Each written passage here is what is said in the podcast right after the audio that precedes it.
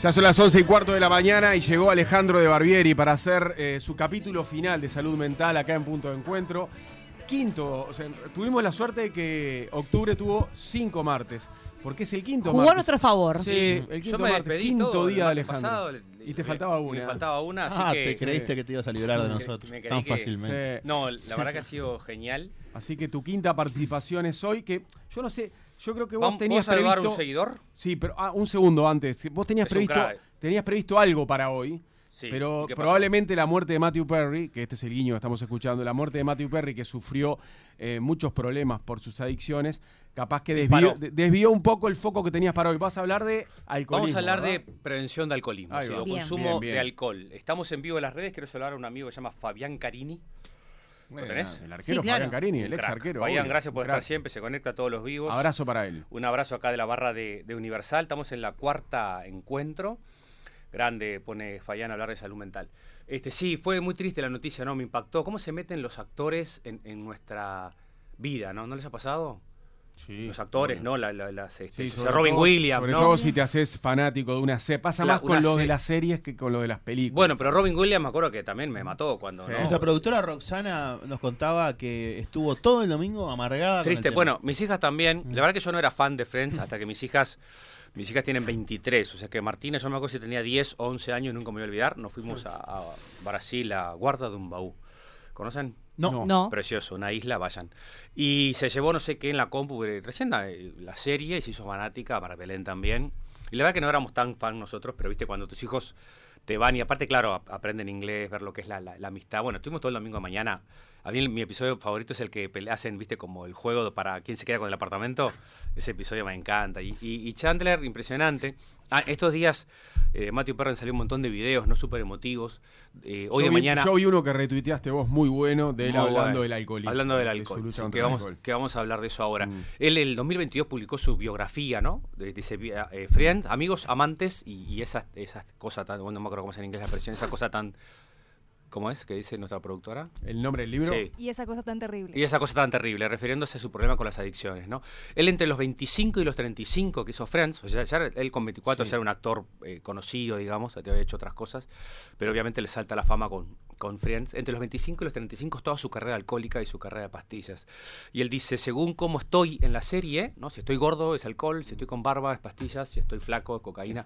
Dice para que, le- para que identifiquen cómo era su, su proceso. Y dice que el, el- el- el cast de Friends, sus compañeros, fueron, hicieron como pingüinos, una imagen muy linda, ¿no? Dice, tuvieron, tuvieron mucha paciencia, me fueron sos- sosteniendo, ¿no? En, en mi proceso, pero bueno, la, la- la adicción hizo su, hizo su camino, ¿no? Pero, y después de los 35 no consumió más, sí. No, no, sí, después empezó todo el camino de, Claro. de- de rehabilitación, viste, de Claro, internaciones, ahí empezó las de rehabilitaciones. clínicas. A los 35 empezó esas rehabilitaciones que también fueron intermitentes y que él dice que le costaron cerca de 9 millones, 9 millones de dólares, sí. Y, y- y el papá actor, ¿no? El papá actor, eh, este, él es tenista canadiense, ¿no? ¿Sabían eso? Tenista de No. Canadiense. él, él es nacido en Estados Unidos, pero criado en Montreal, en Canadá. Y, en Montreal. y una, en una universidad jugó al tenis, estuvo becado. Jugó al tenis y el, y el, y el, el- el- el primer ministro francés, eh, canadiense ahora, Justin Trudeau, el padre, que también creo que fue ministro, la madre de él fue secretaria de, de este primer ministro. Bueno, cuestión que eran muy amigos. este Exacto. De hecho, el primer ministro tuteó una, Sí, escribió. Sí. una nota sensible. Eh, entonces, eh, vamos a hablar un poquito de qué pasa en, en Uruguay con esta historia, Bien, ¿no? Déjame De- repasar Ah, nuestra vía Sí, de sí. contacto 092 0970. Hoy es la última columna, al menos de este año, del ciclo Salud Mental con Ale de Barbieri.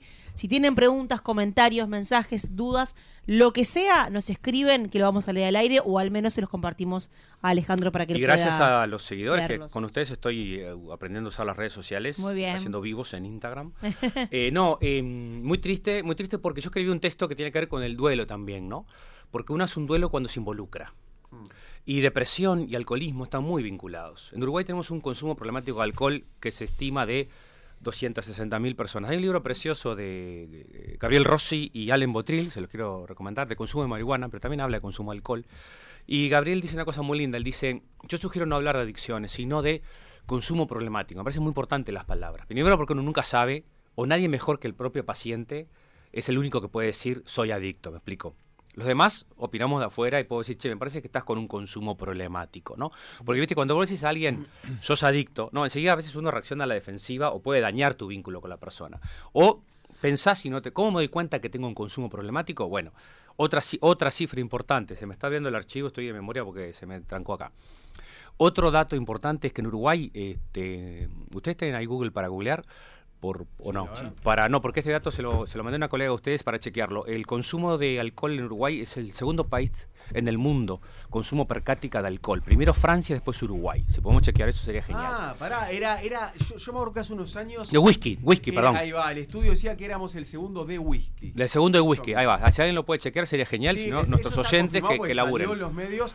Bueno. Fue hace 10 años, ponele, ¿no? Bueno, entonces vos Eh, fíjate, claro. eh, Mariano, eh, Francia y Uruguay. Francia entonces, primero, Uruguay segundo. Y después tenemos en el, whisky. y después tenemos el problema de la depresión, ¿no? En- este, entonces es este, ¿se acuerdan que hablábamos el- que ustedes decía Lole, Lole, que decía no, no estoy de acuerdo, estoy de acuerdo, que yo decía que tiene que ver con este ambioma uruguayo, Mm. Cualquier cosa que es alegría, darnos permiso para la alegría, al uruguayo le parece que es agrandado, viste que, que, que- que, viste que no, no, no, no pega con el ambioma nuestro. Y eso tiene que ver con también con la depresión. Tenemos 10 intentos de suicidio por día, tenemos ¿no? este, muchos problemas con depresión. Y depresión y alcohol van como de la mano, porque a veces es, y sobre todo también el tema género, otro dato importante, investigación de Paul Ruiz, psicólogo de Udelar, que es una investigación muy buena. La, la mitad de los varones de sexto año de escuela, la mitad de los varones ya consumieron alcohol.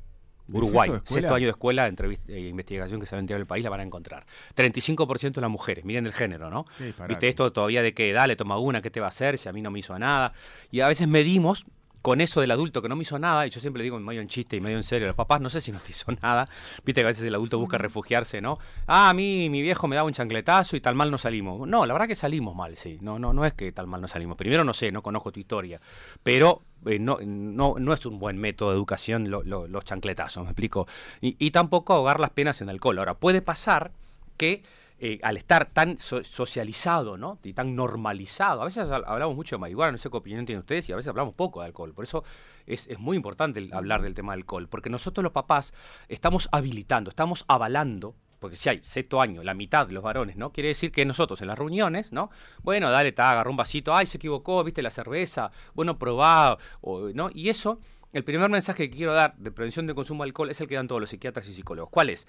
Postergar la edad de inicio de consumo. Entonces, eh, esa es nuestra responsabilidad. Tiene 12 años, ahora no, hijo. Tengo 14 años, ¿puedo? Ahora no. Es muy difícil porque todo el sistema no Com- Claro. complota la publicidad, lo- los, ¿cómo se llaman eso? Las bebidas energéticas, ¿no? ¿Viste? Le- que le empiezan a hacer a los pibes en la fiesta de 15 tipo una jodita como si fuera un trago, ¿no? Ah, Eh, arrancan por ahí. Arrancan con como si fuera un trago, ¿viste? Con, con tipo el juego, ¿no? El, el barman, ¿no? Tipo ya, claro, el adolescente lo seducís con que tu mamá te trata como un nene, pero vos ya sos un niño, ¿viste? Ya sos un hombre, digamos, ¿no? La verdad que no es un hombre todavía y tampoco tiene un cerebro maduro para que esa droga, me explico, le pu- pueda procesarla bien. O te- después influye si sos hombre, si sos mujer también influye. Pero postergar la edad de inicio de consumo quiere decir ahora no. Esa es nuestra responsabilidad. Después, si se fuma un pucho escondida, si se fu- tomó una cerveza escondida, ¿me explico? Todos transgredimos y bárbaro. Este, no pasa nada. Pero no porque ya, como lo va a hacer a escondida, ¿viste? Que los padres pasen de eso. Como ya sé que hay, lo va a hacer. hay muchos padres y prefiero que, que Prefiero pruebe en casa. Que pruebe en casa. Pero el tema es que probó en casa, entonces ya va entonadito cuando sigue tomando más después y entonces después se puede dar eh, con consumo etílico. Y en la investigación de Paul Ruiz, que ahora no me abre la computadora, pero se lo digo de memoria, él dice que se habla hoy en día del binge drinking. El binge drinking? Toman para hacerse daño, ni siquiera para el placer. Toman como para, para explotar el cerebro, para realmente irse del mundo, para, para, para un daño, el binge drinking. Entonces, esto es algo que realmente nos tiene que preocupar mucho. Yo, yo soy responsable del cerebro de mis hijos, de la harina, me explico, de que haga deporte, ¿no? De que duerma bien, del celular. ¿Se acuerdan lo que hablamos del celular? Para que sacar el celular para que duerma tranquilo. Bueno, todo, también incluye la marihuana y el alcohol. Es nuestra responsabilidad. Tiene 15, 16 años, se te va a odiar, ¿no? Papá, sos el malo porque todos en la casa. Acá hacemos una reunión de la barbacoa, hija. No alcohol, A veces este, está bueno que ni la hasta- 0,0, nada. A veces está bueno que miren lo que hacen sus ídolos, ¿no? Cuando sus ídolos dicen cosas acertadas. La otra vuelta en una entrevista, Erling Haaland, que es un futbolista que ahora Crack, es sí. ídolo de ganó, los niños ganó, y los jóvenes. ganó El- un- ayer algo, ¿no? Ahí va, el noruego, el- Goleador, el, ganó. goleador del Manchester City, Sí. dijo en una entrevista que él eh, siempre tiene como, claro, es un adicto al celular, porque su generación es así, eh, dijo que tiene como filosofía de vida que cuando faltan 30 minutos para irse a dormir, se deja el teléfono. Por más que esté con algo súper importante, abandona el teléfono porque él necesita estar sin pantallas, en los 30 minutos previos a dormirse. ¿Cuándo dijo eso? Todos precisamos en una eso. entrevista. ¿En serio? Sí. Sí. Ah, lo voy Qué a buena buscar práctica porque, sería. Para pasárselo Eso- a tu hijo. porque Luca es fanático de Haaland, Ah, bueno, pero eso- enfermo, y es una de mis grandes peleas. Bueno, que yo el decía, tema del celular hay niños que escucharon a Haaland decir eso y ahora dicen, ah, está, y eso- más o menos 30 Claro. minutos, no, no- no agarro el celular. Eso es súper importante. ¿no? Y, y quiero ya otra cosa, Mariano, que pasó ayer que me pareció fantástico. Cuando Ibai va a dialogar con Messi, que ganó el, el- el balón de oro, Sí. ¿Hu- ¿viste ese video? No, no. Eh, miralo porque es espectacular. Le dice Messi, no me gustó lo que hiciste el otro día. No, te felicito, no sé qué, jaja, jaja, viste Ibai. No, no, no, dice, no me gustó por el- lo que hiciste el otro día. ¿Qué hizo el otro día? Le mandó un mensaje, eh, Ibai a Messi, Sí. y Ibai, Messi a Ibai, y Ibai lo leyó al aire. Ah, Dijo, mirá. yo te mandé un mensaje para vos, dice. Mm. No, te voy a mandar más un mensaje, te voy a clavar el visto. Mirá cómo estás psicoeducando, me explico, en lo que es la intimidad. Aparte que me encanta verlos, ¿cómo hace Antonella o Messi, Leo, para ponerles el mismo traje, los campeones? ¿Cómo hacen estos padres? Si- si Sentaditos ahí los Si pibes. ellos no ¿no? pueden, nadie puede. Qué bien, bueno, pero me parece lindo el, el- el- el mensaje también que da Leo de cuidado con la intimidad. Yo te mando un mensaje, mira, este mensaje no es para, para poner Para en vivo, este mensaje es para vos, tú, que privado. No, eso es, eso es salvar la intimidad. Y, y no, no sabía lo de Haaland, me encanta, porque ahora está saliendo mucha información, yo lo estoy tuiteando todo el tiempo, de que los celulares también tienen que ver con los suicidios, están, hay investigaciones de esto, y también tiene que ver con la salud mental, con el bullying sobre todo, porque donde más se usa el celular es para hacer, viste, sacar una foto, un meme, ¿no?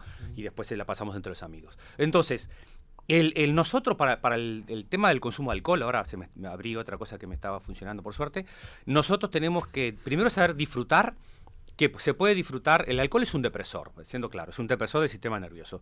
No parece que te relaja, pero si vos te acostumbras, vas a precisar más, me explico. Entonces, sí, para, para poder, es aumentar la tolerancia. Lo mismo pasa con la marihuana, lo mismo pasa con el tabaco, ¿no? O sea, la sensación que me da al principio, ¿no? El primer whisky, el primer pucho, el primer faso que te fumaste, te da una sensación. Después, para obtener un efecto similar, uno tiene que este, Aumentar la dosis. aumentar. Por algo ahora salió la nueva variante de marihuana, ¿cómo se llama? De en farmacia, la, la última, la tercera, que tiene más, este, más se acaba en el día. Ah, sí. Tiene No, más no el. THC y se acaba en el día. Entonces, el Tiene primero, más THC que el anterior. tiene más THC del anterior, tiene un nombre, no me acuerdo cómo es. Entonces, no te va a quitar la ansiedad. Hace que duermas mucho peor. Mirá lo que está diciendo Haaland, ¿no? Media hora antes para, para, para poder dormir bien. Que, que- que aparte no es un invento de él, un profesional se lo dijo, No, obviamente. y eso es algo que se, se- se- yo lo estoy practicando ahora que me compré un Kindle, no lo puedo creer como demoré tantos años. Estoy chocho, dejo el celular eh, más lejos y me, me cuesto a leer con el Kindle y estoy leyendo más y me duermo tranquilo.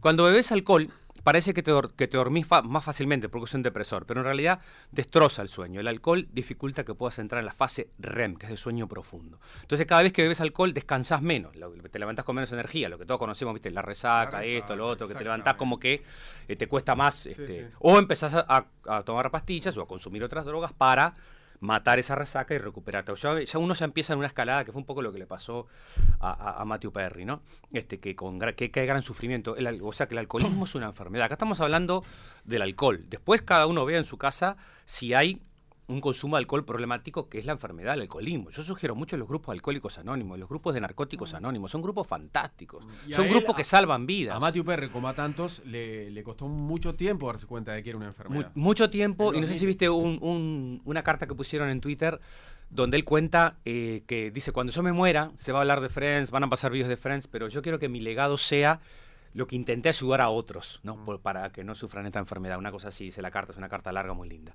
Entonces, el segundo hace que duermas peor. Eh, de- después, si este eh, eh, si vos cuando ves a un amigo, a ver, la vida te pone filtros. Acá estoy citando a un psicólogo amigo español, Luis Miguel, que es un crack, ¿no? O sea, cuando uno tiene amigos, disfrutás con ellos, no, no precisás alcohol de por medio. Yo sé que uno se ríe, todos consumimos, pero tenemos que realmente ser responsables porque nuestros hijos nos están mirando, cómo manejamos nosotros nuestras emociones, ¿no? Si lo único que tengo en común con mis, a- con mis amigos, para decirlo en criollo, disculpen, que nos juntamos para chupar y todos, viste, terminar tal Entonces, evidentemente, esas amistades son amistades Sí. de, de- de- de donde no aparece, me explico a alguien que te diga, che, Mariano, sí. che, tú que, che, mirá que Ahí va- va. vamos a verlo en otro contexto. Entonces, vos te ves en otro contexto. Un café, una coca o lo que sea. También los estereotipos de género, tenemos que insistir en este tema, porque el macho es macho, no, porque toma y se revienta, viste que to- todos los videitos, ¿no? Y la despe- y Eh, igual por suerte eso ya cambió un poco. Ta- también. pu- puede ser que esté cambiando, sí.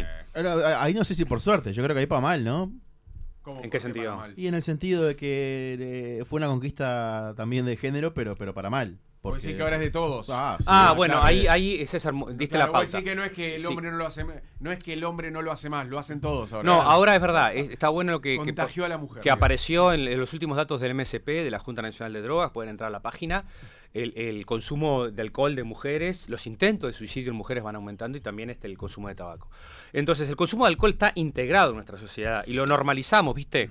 Eh, la, gente dice, no, lo que pasa es que el, alcohólico es el que se emborracha todos los días. No, uno, uno se- es una enfermedad lenta y progresiva. Entonces vos dices, ah, fulanito se tomó un vinito, se tomó un whiskacho, ¿viste? Entonces la gente cree, no es que la gente asocia alcoholismo al que ya destrozó todo, que es, como la última fase, que termina alterando tu economía, alterando tu capacidad de trabajo. ¿Sabes lo que me pasó el otro día en Paysandú? Voy a contar esta anécdota sin decir el nombre, ¿no?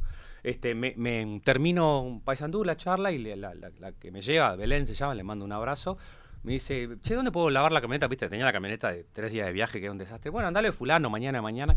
Voy y, me cuenta su historia de recuperación ¿no? de, de- de- alcoholismo. Y una historia súper linda, ¿no? Súper em- emotiva, de cómo este, recuperó su familia, de, cómo el alcoholismo te- tenía una pareja o dos parejas, no me acuerdo, le, le había afectado al trabajo. Entonces todo esto tiene que ver con que el alcohol afecta a tu trabajo, afecta a tus vínculos, afecta la manera en, que me estoy vinculando. Y muchas veces te hace más agresivo, ¿no? Te hace más agresivo porque hay menos... le- el- teníamos un profesor nosotros en facultad, el gran Mario Silva García, que decía el, el super yo ¿Se acuerdan que Freud hablaba ello, yo y super yo? ¿no? El ello como lo instintivo, el yo, la realidad, y el super yo, lo que nos dice lo que está bien y lo que está mal. eh, en, en dos palabras, ¿no? Y Mario Silva decía, el alcohol, el super yo es soluble en alcohol, ¿no? O sea, cuando vos consumís el super yo, que te dice, acá no se puede hacer esto, ¿no? este, tira todas esas barreras, entonces, claro, te desinhibe, ¿no? Te desinhibe, entonces uno le da rienda suelta a sus emociones, para bien y- y para mal. Entonces, eh, otro dato importante, no hay consumo sin riesgo, por lo tanto, antes de los 18 años no hay consumo sin riesgo. Eh, O de los 20 si quieren, porque el sistema nervioso central precisa madurar. Entonces, el daño puede ser menor o mayor si después el, consumo es problemático. Lo mismo que hablamos de marihuana. Una cosa es fumar, o el cigarro, fumarse sábado y domingo, y otra cosa es que ese consumo empieza a ser diario, empieza a ser mayor, me empiezo a despertar más tarde, me quiero concentrar y no me concentro, leo algo y le quiero contar a César lo que leí no le puedo contar. Entonces, evidentemente, mi capacidad de concentración, de atención, empieza a estar afectada, ¿no? Este, y lo otro, que bueno, que cada uno también, el- a nivel existencial más profundo, que cada uno vea qué grado de libertad tiene. Hay una imagen que utilizan los alcohólicos anónimos que a mí me encanta, que la gente se tapó la botella, utilizo acá el termo como imagen, ¿no? Dice, hay gente que tapa la botella, o sea, pero sigue enfermo, porque sigo mirándolo. Por eso el Alcohólicos Anónimos, viste que se habla un día a la vez, ¿no? Solo por hoy, que es una gran oración de Juan Van 23. contando los días como presos. ¿eh? Vas contando los días porque a eso te va dando como la fuerza de yo no puedo pensar Claro. si no voy a consumir el domingo. Hoy, lo mismo, alcohol, lo mismo narcóticos anónimos. Esa técnica, primero que la fuerza que tiene lo grupal. Esto estoy hablando, un psiquiatra te va a ayudar, un psicólogo te va a ayudar, pero si vas a un grupo, también te va a ayudar, porque y acá quiero rendir homenaje al gran Lucas del Valle, psicólogo dominico español, que murió ya hace 7, 8 años, que fue fundador de los grupos de narcóticos anónimos en Uruguay, este, junto con otros, ¿no? Y hay mucha gente conocida que, que lo conoce. Y, y- y Lucas este hablaba justamente de la fuerza de lo grupal, que es lo que estamos hablando ahora en salud mental. Porque cuando vos entras a un grupo, primero hay otro que está peor que vos. Entonces vos decís, uy, pucha, puedo terminar como aquel, me explico. A su vez entra uno nuevo. Y no te mirá, sentís solo, a yo todos hace- les pasa lo mismo. Yo hace tres meses que estoy, viste, y estoy luchando y este loco está como el día que yo, viste, que mi mujer me echó de la casa y que me fui al vivir de mi madre, que mi madre me dijo tampoco puedes quedarte acá, ¿no? Este, o sea, todo eso habla del proceso de, de recuperación y el grupo fundamental. Que, dentro de- del alcoholismo y las personas que lo padecen, que padecen esta enfermedad, esta adicción, a veces los núcleos son muy importantes, porque creo Muy que importante. todos tenemos una botella de vino eh, en casa que le queda la mitad de la botella, una cerveza en la heladera, algo de alcohol siempre hay en los Bueno, ahí, ahí Y entonces cuando en la familia hay una persona que tiene alcohol y se hace una cena o se hace un almuerzo el domingo al mediodía, no poner una botella de vino. Decir, bueno, yo capaz que me la quiero tomar porque es mi día libre y me quiero tomar una copa, pero yo tengo la autorregulación, pero capaz que mi primo no la tiene. Entonces, Claro, a veces exacto. las familias no hacen ese clic y dicen, bueno, se Sí, tiene- sí. mi primo se tiene que recuperar y va a Alcohólicos Anónimos, pero yo lo invito a comer a mi casa y le pongo la botella de vino arriba de la mesa. Entonces, hay eh, muchas que- familias que hacen eso. Eh, Dos cositas. Mira, una seguidora en Instagram nos dice, justo ayer hablábamos con mis, mis alumnos, sé que es profesora o maestra, que muchos de sus papás son alcohólicos para juntar coraje y que eso y eso les afecta a ellos. Pero una de las herramientas que plantean todos los psicólogos que trabajan en prevención es que la prevención más segura es esta, que e- ese bar que tenemos en casa, mientras mis hijos sean chicos, no tenerlo. Porque yo avalo de esa manera. avalo porque no no quiere decir que no consumas, pero te compras la cerveza, te compras el consumís, viste, vos decís, yo consumo porque tengo 50, vos tenés 15, no puedes consumir. Me explico, ese es nuestro rol. Pero si, si no está el bar en casa, mejor. Para estas edades de formación, porque entonces ahí eso es lo que vamos dando como un... Después se tiene que ir a la casa de la abuela y ahí ve, ve otros grupos sociales y como normalizar, ¿no? Cambiar, el- el- el- lo tenemos tan arraigado en nuestra cultura Totalmente. que hablar de eh, cero consumo de alcohol casi que es como una, eh, no sé, crisis a la identidad uruguaya, ¿no? Porque nos parece que nos criamos con ese modelo de- del consumo. Entonces una cosa es un consumo normal, social, y otra cosa es cuando hay un consumo problemático, que empieza a afectar mi libertad, empieza a afectar mi, mi contacto con mis emociones, me empiezo a transformar más agresivo, lo necesito para dormir, lo necesito para levantarme, estoy pensando, ay, eh, en otro videito de Matthew Perry, eh, dice, él habla del Martini, dice, tú pensás el Martini, Sí, pensás el Martini ese, el de Martini. me Ese. Entonces muy ahí fuerte. es donde vos ves que la mente lo que tiene es eso para lograr calmar y después buscar más y buscar más y lógico termina Ahí. Eh, ahí te das cuenta, lo- lo- lo- en ese video te das cuenta lo que significa el, al- el alcohol para un alcohólico, ¿no? Sobre todo Mm. algo que le gusta al alcohol. Y claro, porque, es una primera y la por eso no es no a la primera, porque primero dice me muero por una, pero después 10 no son Sí, suficientes. Quiero saludar también a los operadores psicosociales que me están escribiendo por Instagram, que también trabajan mucho, los operadores en adicciones, hay muchos grupos acá en Uruguay que se han formado, muchos son ex pacientes recuperados, ¿no? que después se transforman en operador terapéutico y que trabajan en grupo. Entonces es muy, muy importante los, los grupos, ¿no? porque los grupos te ayudan y te sostienen y te dan herramientas. Mucha gente, por ejemplo, un grupo puede evitar una internación. Si vos no te puedes internar o no querés internarte, mucha gente, un grupo de mañana, un grupo de tarde, solo por hoy, 24 horas, 12 horas. Mira, 12 horas. ¿no? Y por supuesto que te dan técnicas, medicación, chocolate, Sí, sí, sí. esto, lo otro, salir a correr, obviamente no solo eso, ¿no? Voy a un grupo de mañana, intento durante el día mantenerme y de tarde otro grupo. Y eso en la- las fases más críticas. Hasta que tu yo empieza, como cuando uno deja la harina, es difícil. ¿no? De- sol- Dejar solo la harina, mucha gente no puede, o la sal, o el azúcar, hablemos de. No, entonces dejar el alcohol realmente es, es difícil.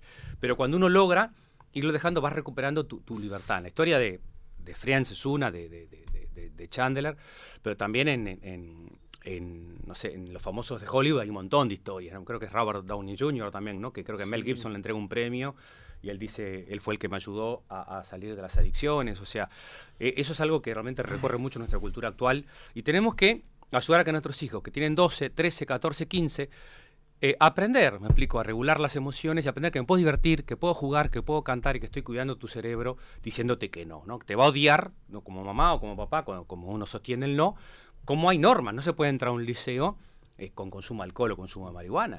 Es una norma porque el chico no está atento, no está y aparte, aparte es menor. Entonces eso lo tenemos que respetar y sobre todo ayudar a educar, no es prohibir. A veces dice, ah, estás prohibiendo. No, es educar, es formar.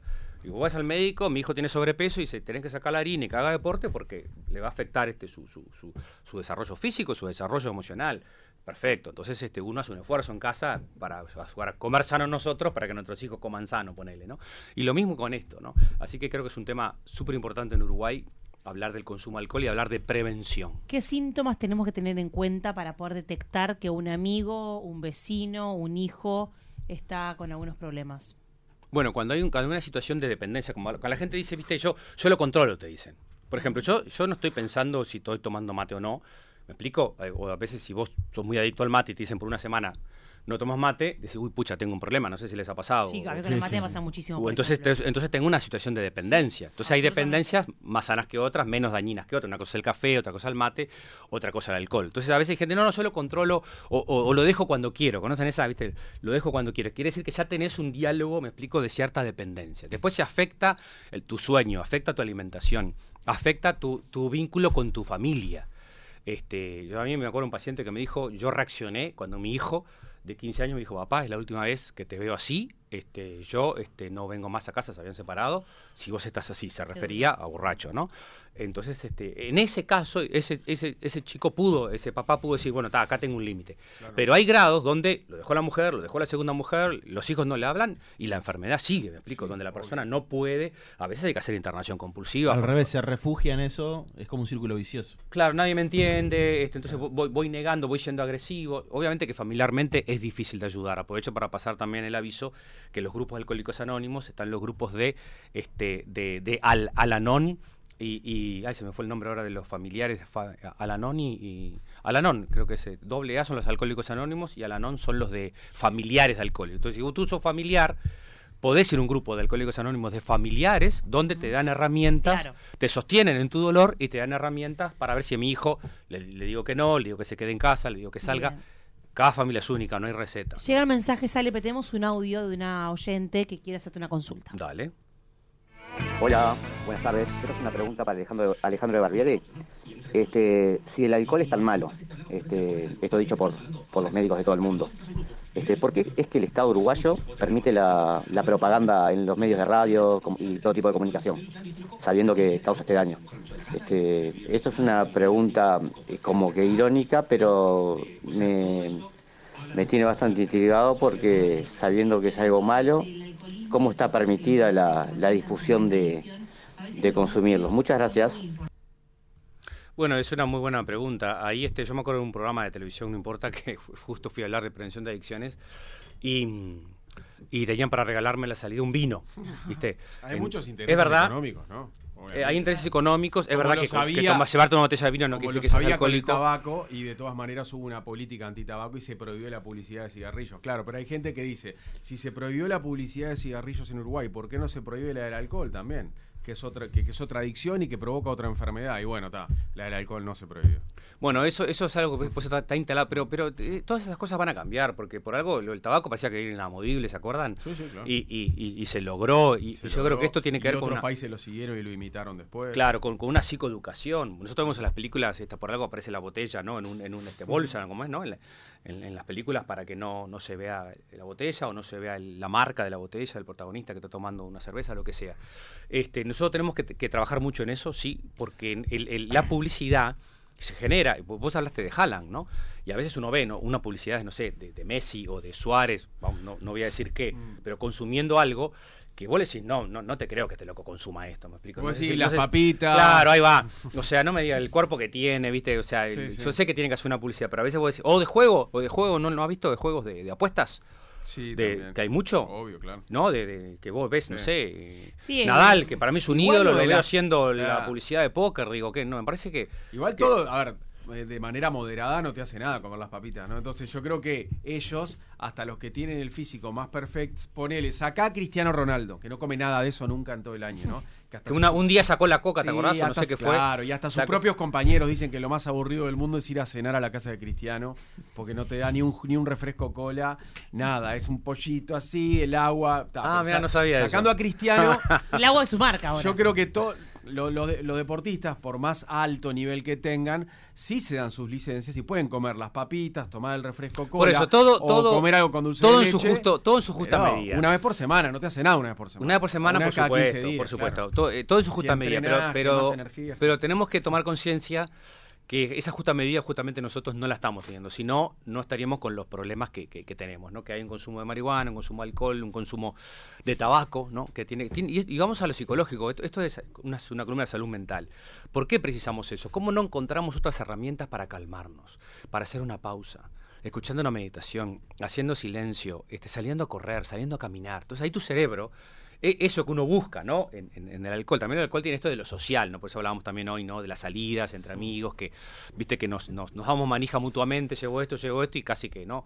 Este, carne y, y cerveza, chao, ¿no? Ni ensalada, si el que lleva una ensalada es sospechoso. O sea, e- esto es el- el- lo, lo- lo- lo patológico en lo que estamos, ¿no? Tenemos que- Carne y pan, Ale. carne y pan y cerveza y no se pensamos El nada. resto es Bueno, mentira. Entonces, ¿ves? Ahí tenemos el, el- el estereotipo de género que es reafirmar, ¿no? Y, y precisamos realmente darnos cuenta que hay muchos compañeros, como lo que habrán sufrido también los amigos de Friends, no pudiéndolo ayudar a Matthew Perry.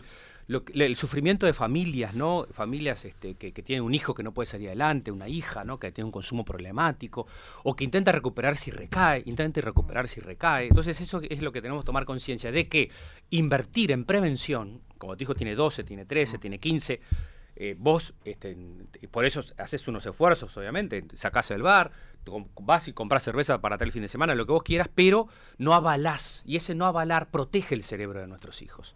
Y realmente quiere decir que cuando tenga 19 y él consuma, tiene menos chance de tener un consumo problemático. No quiere decir que no que no, que no vaya, pero tiene menos chance porque es un cerebro más protegido, ¿se entiende? Para la marihuana sí, claro. y para el alcohol está más cuidado. Logró tener una estrategia de resolución de conflictos, de buscar su paz con la música, con, con- con- con la meditación, con el arte, escribiendo, haciendo deporte, otros elementos que nos ayudan a encontrar paz. Así que tenemos que trabajar mucho para, para ayudar a las personas y sobre todo a nivel existencial, iba a decir y me olvidé, eh, este, de la dependencia a la libertad. Este es el gran cambio.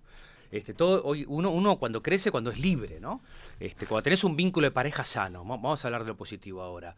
Este, un vínculo de pareja sano te, te hace mejor persona, te hace querer ayudar más a los demás, te hace ser más consciente del- de lo triste que los niños se estén muriendo, o sea, no, te hace ser más sensible, porque, porque tenés un vínculo que te ayuda a crecer como persona. Entonces, una relación problemática con el consumo de alcohol te, te- te aísla, ¿no? Te hace, te hace más violento, te encierra, te hace creer que sos el único que tiene la razón, que los demás no me entienden. Esos son algunos de los síntomas que tú que me preguntaba que podemos encontrar en alguna persona que tiene un consumo problemático.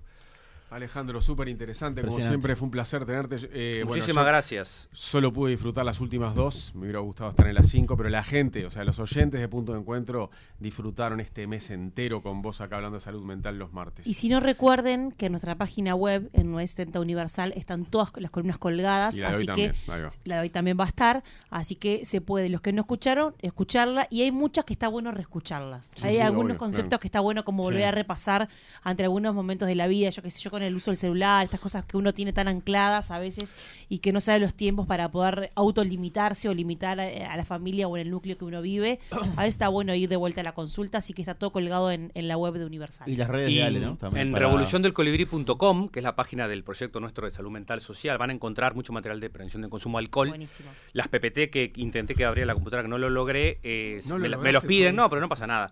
Est- están diciendo cómo se hace con los adolescentes que salen los fines de semana. Ay, Parece que si no toman, la juntada no es válida.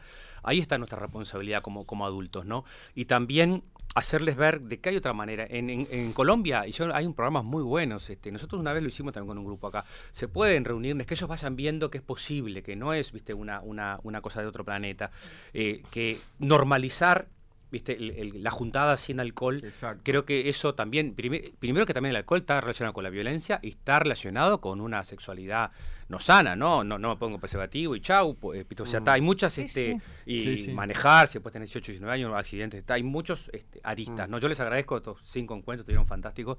Disfruté mucho con ustedes y, y con los oyentes así que un gran abrazo y gracias por la invitación Nosotros te agradecemos a ti. Muchísimo. Gracias. Gracias, Gracias. Ale, bienvenido siempre. Un placer, Alejandro. gracias tú que beso grande a todos Seems you're the only one who knows what it's like to be me.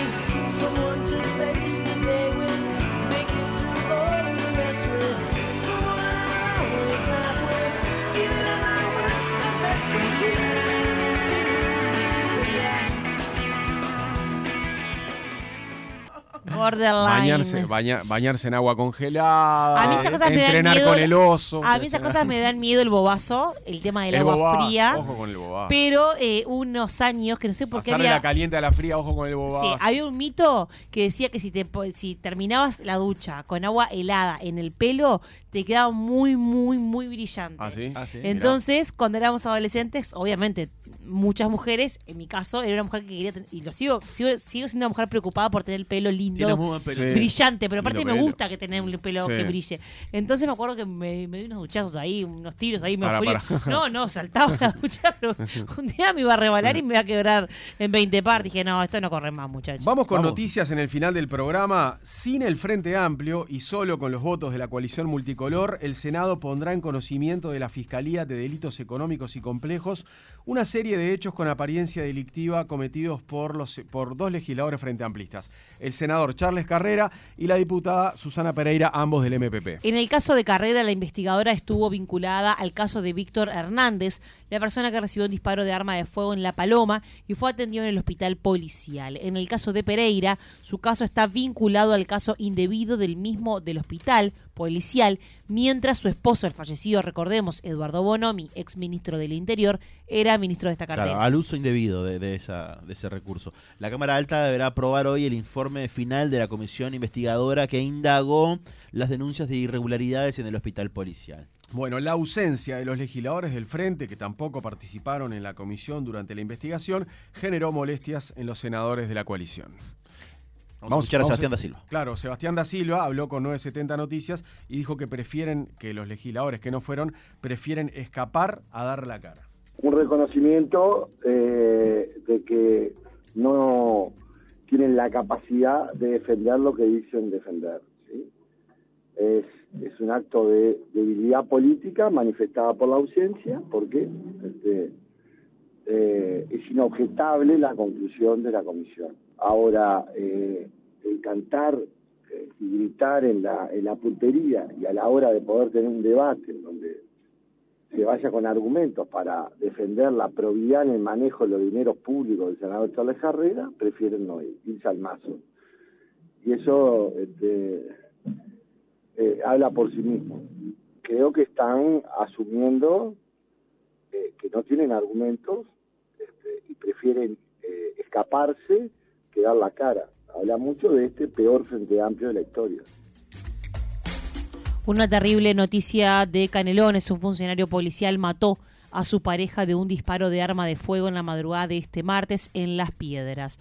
Luego fue en su propio auto hasta la comisaría de la mujer, estacionó y allí se suicidó de un disparo de arma de fuego también. El cuerpo de la mujer estaba dentro del auto, así lo informó subrayado o ha subrayado el vocero de la jefatura de policía de Canelones, Alejandro Ferreira. De acuerdo a lo informado por Ferreira, el policía tenía 41 años y estaba en uso de su licencia anual. Semanas atrás había presentado una denuncia contra su pareja de 42 años por violencia física y psicológica. Desde entonces la justicia había dispuesto medidas cautelares para ambos y al policía le habían quitado su arma de reglamento. Vamos con la encuesta de equipos. 48% de los uruguayos dijo aprobar la forma en que Luis Lacalle Pou se está desempeñando como presidente. 32% la desaprueba. 19% tiene opiniones intermedias y el 1% no opina. De esta forma, el presidente obtiene en este mes un saldo neto positivo, producto de la resta entre la aprobación y la desaprobación, más 16%, según esta encuesta que presentó equipos consultores anoche en subrayado. Respecto a la medición anterior del mes de agosto, la aprobación crece dos puntos de 46 a 48% y la desaprobación cae uno de 33 a 32, por lo que el saldo neto pasa de más 13 a más 16. Estas variaciones son pequeñas y están dentro del margen de error de la medición, por lo que puede afirmarse que el clima de opinión pública sobre el desempeño del presidente de la República es mayormente de estabilidad en el último bimestre. Y en los Juegos Panamericanos de Santiago comenzó el atletismo, que para muchos es la, la Me gusta mucho a mí es la prueba madre de, de estos Juegos, ¿no? Y hoy ya compiten uruguayos, les voy contando. Por ejemplo, Emiliano Laza, que a las 7 de la tarde compite en salto largo, es uno de los que tiene más chances de, de acceder a una medalla. Eh, miren, eh, a ver, ya te digo para hoy. Atletismo, sí, Emiliano Laza, 19 horas, y a las 20, salto largo, por supuesto, y a las 20 y 10, Santiago Catrofe compite en los 5 kilómetros, Muy 5.000 bien. metros. Corren los 5.000 metros. Eh, después, el viernes van a debutar las mujeres. Débora Rodríguez, Manuela Rotundo